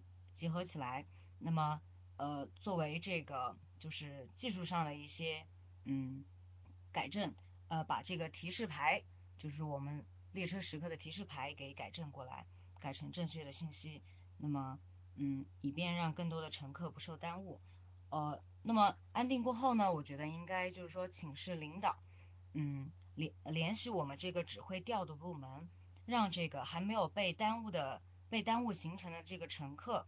的这个列车的时刻能够有一个呃稍微的调整，呃，比如说我们这个列车可能只有五分钟已经关闭了关闭了这个候车的那个呃呃检票口，那么我们可以让这个指挥调度调度部门去联系列车长，嗯，把这个我们的这个呃列车的时刻延后，让我们在这个火车站滞留的乘客呢能够有序的呃完成一个上车的过程，让他们不被耽误。那么另一方面呢，可能我们有这个，嗯，已经被耽被耽误了行程的一个乘客。首先呢，我们还是让现场的工作人员给他们，呃，就是说做一个真挚的道歉，是我们这个火车站这个，呃，服务的这个失误。那么我觉得可以采取的措措施呢，就是说，呃，为这个乘客提供这个改签、换票或者退票的一个服务，让我们乘客呢不要在现呃在现场的话，能够稳定一个情绪。并且呢，能够把这个乘客的这个呃呃受到影响的这个行程给稍作安置。那么我觉得这个我们火车站呢，呃是为乘客出行提供一个帮助和呃服务便利的一个场所。那么出现了这种这种就是错误的话，我们也应该我们也应该呃及时的反省我们自身工作的一些就是呃怎么讲呢？我们应该反省我们工作的一些就是要考虑的一些细节。那么我经过这次这次呃这个乘客引发骚乱的一些事件呢，我们也我们也应该呃把这个火车站的工作人员集合起来呃开会思考呃避免出现这样的错误。呃回答完毕，谢谢大家。第啊好的，第一次答题有这样的水准，我觉得是很棒的啊。我们所有的点基本都被你说出来了，而且最后有个点很漂亮，叫做什么？总结反思嘛，对不对？出现了这样一个情况，应该那个找找原因，找找问题，避免类似情况再度发生。这个点是很漂亮的。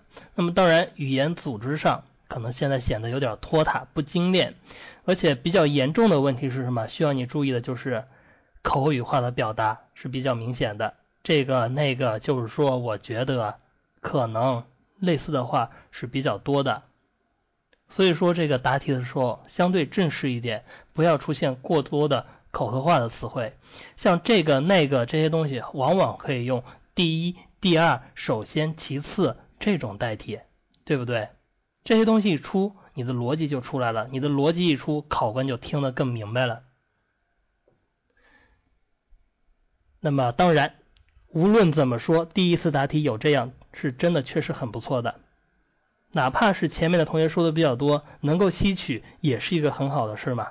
是吧？现学现用，活学活用，学以致用，这是一个很好的事情。有没有发现我们说话特别喜欢一套一套的？你们成为公务员一段时间之后，可能说话也是一套一套的。有的时候一套一套的套话能够让你的答题比较漂亮。总结反思，怎么样才觉得不模板化？就是不要简单的说“总结反思”两个这几个字或者是这两个词，而是能够准确的找准问题所在。就是说，把你的反思说深刻了。这样可能相对不模板化，因为你的反思是切题的，而且往往的话，你可能从一个事件的反思，你能够上升到一类事件的处理，或者是一个工作作风的养成上。这样的话，相对是不模板化，是有所拔高的。好的，那么接下来也分享一下我的一个答案。首先，依然是大家非常熟悉的东西，叫做帽子。铁路横贯东西，沟通南北，是群众普遍选择的出行方式。保障他们的行程准点、旅途平安、心情愉快，是铁路工作人员的职责所在。面对这种情况，我会做出以下处理。有人又说了，老师，你这些东西怎么办呢？我考场上说不出来。没有关系。有没有发现这个铁路公安特别喜欢考火车站的题？铁路公安的同学们是不是可以提前准备一下？可不可以？可以提前准备，谈一谈我们对这个工作的认识，谈一谈它有何意义，尤其是对老百姓、对国家、对社会有什么意义？你的高度不就马上就上来了吗？那么当然，我们是不是只能这么说？不一定。我们换一个更加通用的话。习近平同志指出，对于群众的困难，我们要格外关注、格外关爱、格外关心，千方百计帮助他们排忧解难。作为一名铁路工作人员，面对这种情况，我会做出以下处理：海关能用吗？国税能用吗？能不能？谁说的？习大大说的。好用吗？非常好用。我都很奇怪，这种时候一朵花都没有。太不自觉了啊！好的，那么帽子说完，这个意义已经上来了，我们来谈一谈具体的处理措施。首先，第一时间赶到现场，通过扩音器喊话、组织人墙隔离等方式，呼吁群众保持冷静和和克制，并保证我们一定及时解决问题，不耽误大家的出行，从而将骚乱平息在萌芽状态，防止踩踏等次生事故的发生。这个点大家很多人都说了，但是可能有一句话大家都没说，叫做什么？保证我们一定及时解决问题，不耽误大家的出行。我们除了有人要出现，我们更加应该给老百姓一个承诺，这也是很多题都通用的，对不对？给出承诺呀，我们会解决的。然后在初步了解情况之后。及时汇报领导，并在领导的指示下开展进一步工作。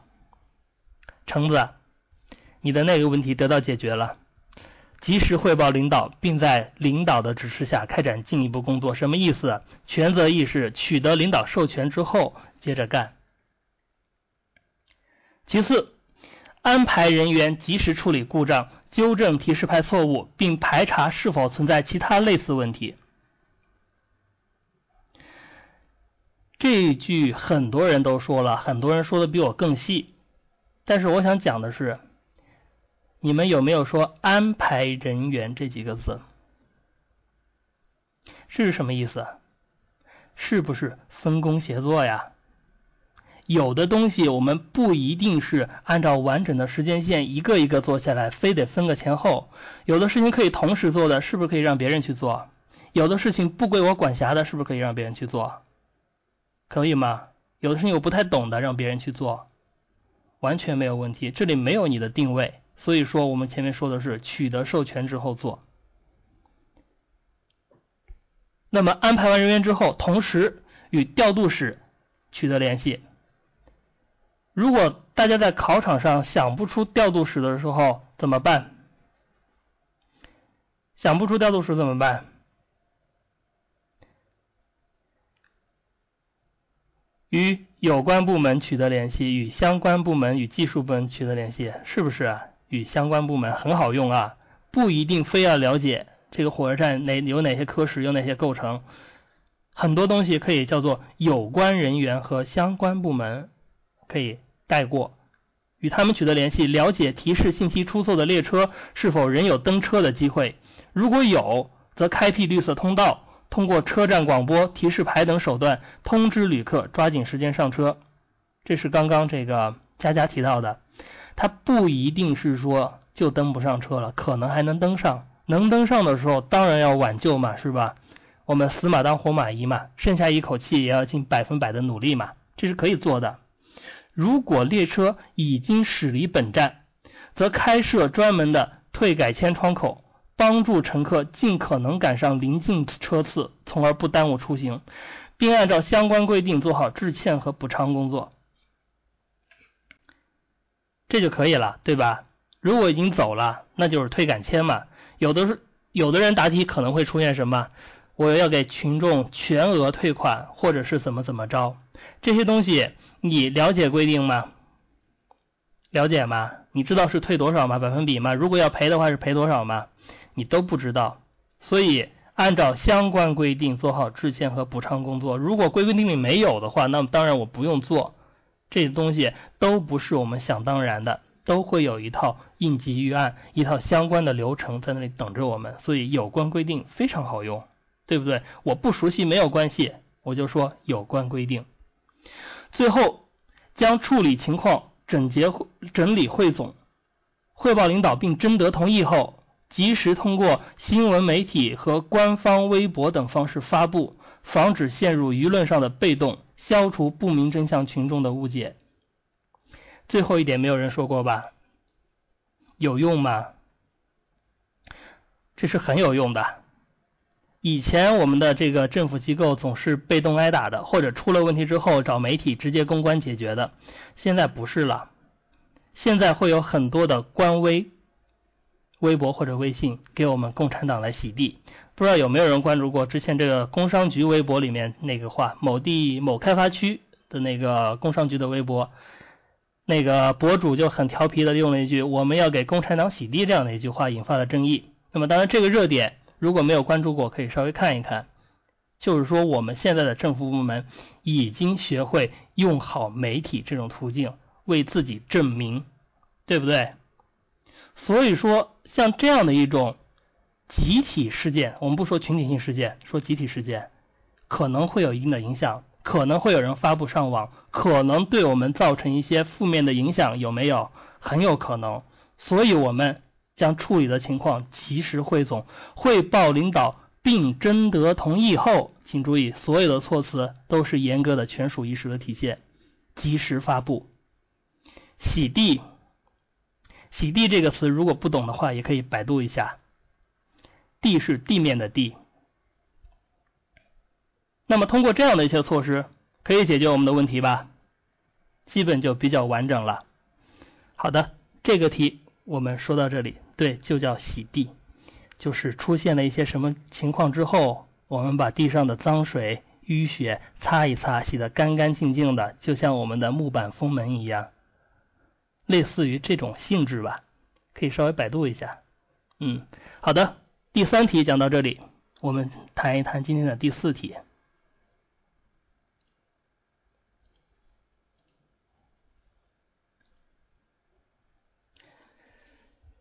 小王和你同一批入职国税，被派往偏远地区，语言不通，你适应了，但小王不太适应。作为同事，你如何帮助小王？这是我们一四年国考国税的真题，请小鱼来回答一下。小鱼，请你试麦。小鱼你在吗？在的话打个一好吗？啊，小鱼好像不在，那么把机会留给其他同学。我看一下，这是今天最后一个题，还有三次答题机会。啊，我想请问一下，麦上已经答过题的同学，能不能发扬一下精神？把这个机会留给从来没有答过题的几位同学，你们可以留在麦上。如果他们不答或者人不在，你们再来答好吗？好的，谢谢你们的理解。K.O. 我们来试一试，今天没有听过你答题。，K.O 在吗？试试麦，按住 F 二说话。哦，老师好，我刚看到，我我先思考一下。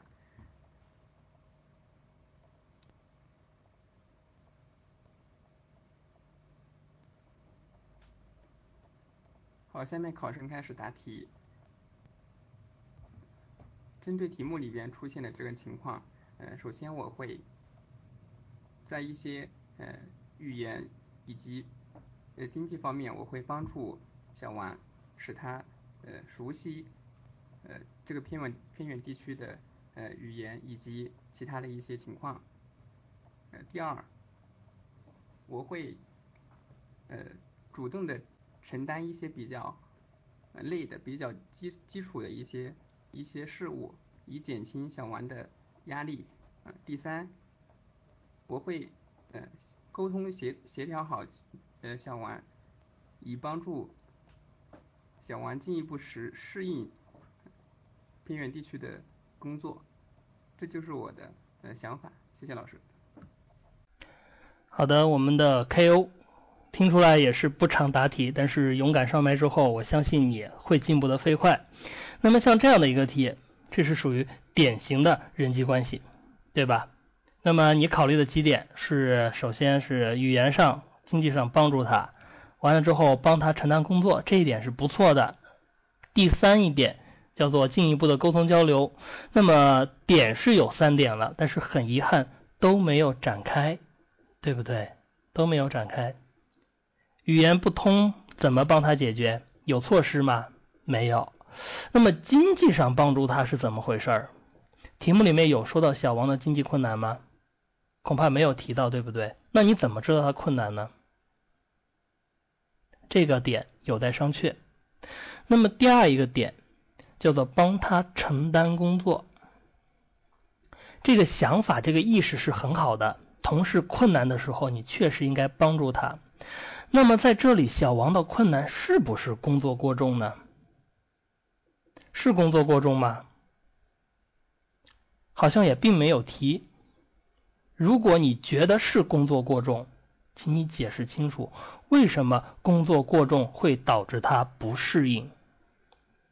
是不是说工作太多了，没有时间跟别人交流，所以无法适应当地的情况？所以我可以帮他分担工作。这样说是不是逻辑上就说得通了？对不对？这样就有了。那么也包括第三点，你说的这个要沟通交流，怎么沟通交流会让他比较适应呢？什么样的说法会让他比较接受呢？我们应该有一个展开，有一个具体的行之有效的措施。这样的话，我们才是在做事，而不是在列指导方针，明确吧？凡是做事的这种题目，应当有行之有效的措施，这是我们要做到的。好的，那么。一次答题一次进步，以后要积极抢麦哦，不要等到这个最后了，让大家给你谦让，你不一定有这个机会。从一开始经常上麦，你看明月赵赵大江他们都答了好几次题了。好的，青海学习这位同学，你是手机上的，然后你可以试试按住手机上那个发言的按钮，看能不能说话。没有声音哦，同学，学习请你按住那个手机上那个。麦克风的图标，然后说话，没法按啊，没法按，这个就比较头疼了。正常来说，我知道有的人能够用手机答题，他在麦上之后按住那个就能说话。呃，按不了的话，那么抱歉了，那只能把机会留给下一位同学了。那么我们就听一听其他人是怎么答的，然后我们自己可以默答一遍。好的，潇潇，请你来试麦。在，能听到吗？好的，我稍微思考一下。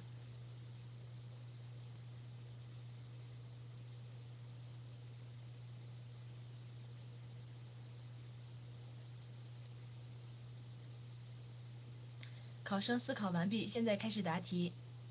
我和小王作为同一批入职的员工，并同时被派到了偏远地区，可以说明我俩是嗯一对战友。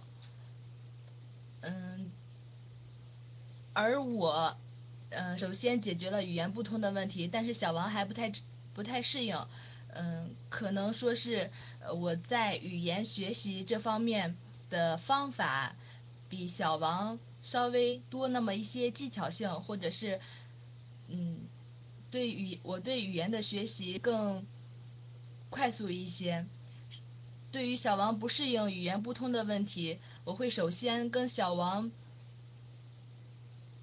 沟通交流，先安慰他的情绪，避免小王因为不适应语言问题而，嗯，心情低落，影响工作，影响生活。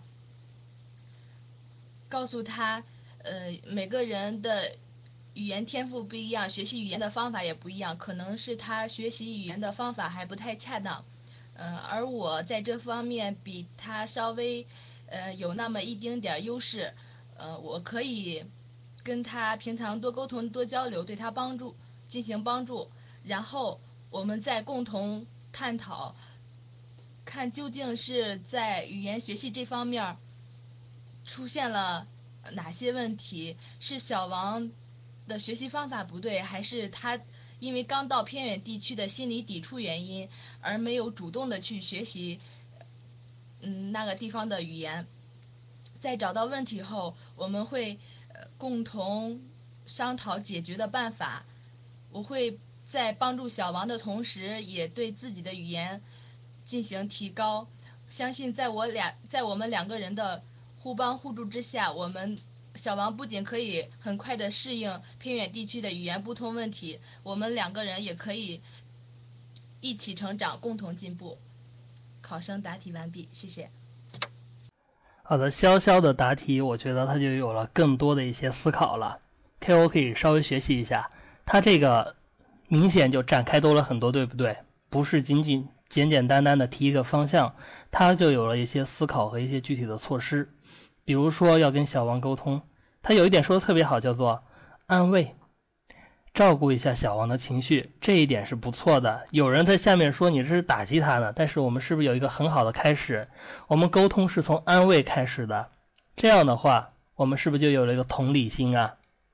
能能不能得到这个小王的呼应和共鸣？我觉得是可以的。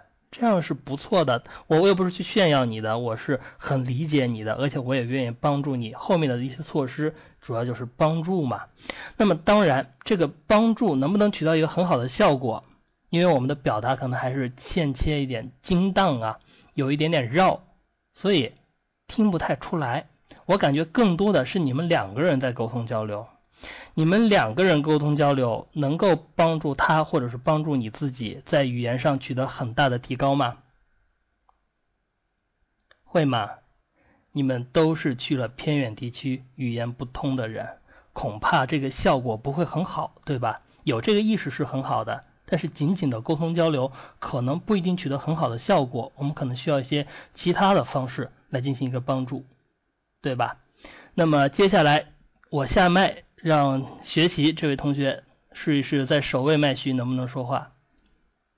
好的，学习，请你试麦。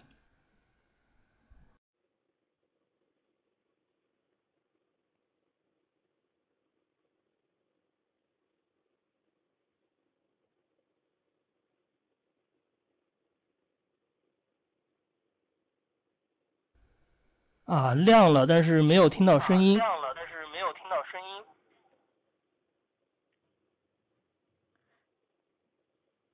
答题。我和小王同进入国税，被派到偏远地区，语言不通，我适应了，小王不适应。作为同事，我要认真的来帮助小王来完成这项，来解决这个问题。一，我要和小王进行一个嗯良好的沟通，向他向他。向他说明，我们现在工作，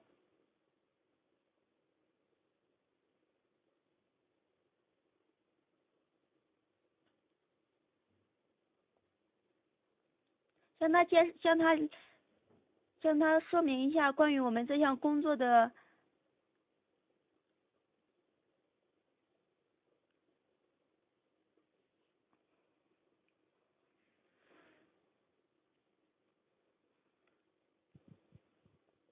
我不会答了。啊，怎么会不会答呢？工作的重要性好的，继续回答。我们的练习从完整的答完一道题目开始学习，向他说明工作的重要性，请你继续回答，没有关系。向他说明工作的重要性，而且我会我的工作，嗯，我有熟悉的工作经验，我会向他介绍一下我的工作经验以及我的工作方式方法，让让让他提高一下工作效率。在平时的生活中，要多和他进行一些文体活动，比如一块儿吃饭、喝茶、爬爬山等，用增进了解，提升一下我们的感情。面对他不，面对他不太适应这份工作，我要我要多和他进行。一个外出，让他详细的了解一下本地的一些嗯民族特色，以及他民本地的方言，尽快的熟悉本地的一些特色，使他使我们一块共同的融入这个团队。总之，我相信通过我的努力，我们一定可以。获得更好的成绩。回答完毕。好的，回答完毕这四个字是说的最轻松愉快的。怎么样？完整的答一个题，心情不错吧？这就是我们一个很好的开始。那么我们有一些在麦下面积极思考的，甚至是打字打你思路的同学，请注意，如果你不开这一个口，你永远不知道你的脑子里说出来。脑子里的东西说出来究竟是个什么样子？必须要开口说啊！那么相信你这个这一次开口之后，以后要更多的开口机会。我也建议尽量的话能够是用电脑，能够用电脑的话，这样能够比较好的看到我们的 PPT，能够比较好的互动，也方便抢麦，能够啊抢到更多的麦，答更多的题，取得更大的进步。那么也稍微点评一下你的这样一个答案吧。刚开始，毫无疑问，我们不会答得特别漂亮。大家要有这样的一个心态：我们的第一次永远是不完美的，但是我们可以努力做到越来越完美。那么，你的第一次不完美的地方在哪儿呢？刚开始你做的是什么？在分享你的工作经验、方式、方法。这个东西有助于直接帮助小王适应当地环境吗？能学会语言吗？是不是有一点问题？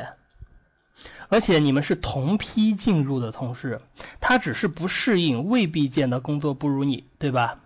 所以我们刚开始也不应该以一个老同事的身份去教他怎么工作，把你后面的那些方法，比如说带他去适应当地的一些民俗生活呀，这些东西提到前面来，先解决语言的问题，可能更加恰当，对不对？这是逻辑上会有一点小小的问题，那么没有关系。我今天讲课讲了很多次，第一次之后是越来越棒的，第二次、第三次肯定是越答越好。包括我们的明月照大江、橙子、随风这些答的还不错的同学，他们第一次答的我不知道是什么样的，但是想必不会太好。但是长期坚持练习一定是有回报的，皇天是不负有心人的，所以这句话也与所有的人共勉。然后接下来的时间。我来讲一讲这个题我的一些看法。精诚团结、和衷共济是做好工作的基础和前提。作为与小王同一批入职的同事，分配在同一地区，既是缘分，也意味着责任。我有义务帮助小王迅速适应角色，完成好本职工作。强调一下，对吧？我是一个什么身份？为什么要帮他？首先，帮助小王过好心理关。初到一个陌生的环境，面对不熟悉的岗位和人群，同时也要完成好学生到社会人、老百姓到公务员的角色转变。有所回避甚至戒备是正常的，都有一个适应的过程。说了这么多，什么意思啊？小王的不适应，并不见得是他主观上的不适应，这是每个人都会经历的一个过程，是不是给了他一个面子、一个台阶呀？让小王成为一个需要帮助的同事，而不是一个与环境格格不入的同事嘛，对吧？给他一个面子。既然这里都有一个适应的过程，所以我会敞开心扉与小王沟通，做一个好听众的同时，也与他分享我自己的一些体会，让他放下包袱，主动融入集体和工作环境。这是我与他的沟通。我不光是分享体会啊，我首先做一个听众，这是沟通中往往被忽视的东西。为什么？大家尤其在人际答题中都会说我会怎么怎么跟人家说，但是往往不会说我要听听他有什么苦衷，有什么烦恼。所以我首先做一个好听众，然后再帮助他，这是可以做的。其次，帮助小王过好语言关。语言不通不仅不利于正常的沟通，在偏远地区一定程度上也会影响到工作的开展。我会同小王一起多与本地同事交流，多参加集体活动，多体验当地生活，从而快速融入当地的语言环境，与本地干部群众打成一片。请注意我的一些措辞，我不是叫做帮助小王如何如何，叫做我与小王一起如何如何，对不对？这也是这这是一个细节，体现了什么？谦虚低调的品质嘛，对不对？勤奋好学的品质嘛，我虽然适应了，我仅仅可能是仅仅听懂人家说什么，不见得会说，对不对？不见得能够正常与人交流，怎么办？与小王一起如何如何融入当地的语言环境嘛，这是过好语言关。再次帮助小王过好行动关，语言只是工具，归根到底还是要落实到工作的实效上来。我也会同小王一起认真学习岗位知识，虚心求教宝贵经验，积极主动，认真履职，争取早日得到领导、同事和群众的认可与接纳。像那种一开始说工作不合适，过好语言关之后说工作就非常合适了。过好语言关的目的是什么？就是做好工作嘛。所以，我以一个新人非常一个谦虚诚恳的态度，叫做什么？学习岗位知识，请教经验，积极主动，认真履职，这是你可以做的。但是把你的宝贵经验分享给小王，作为新人来说是不合适的，对不对？我们答人际关系题目的时候，永远要认准自己的定位。你相对于对方，你是一个什么身份？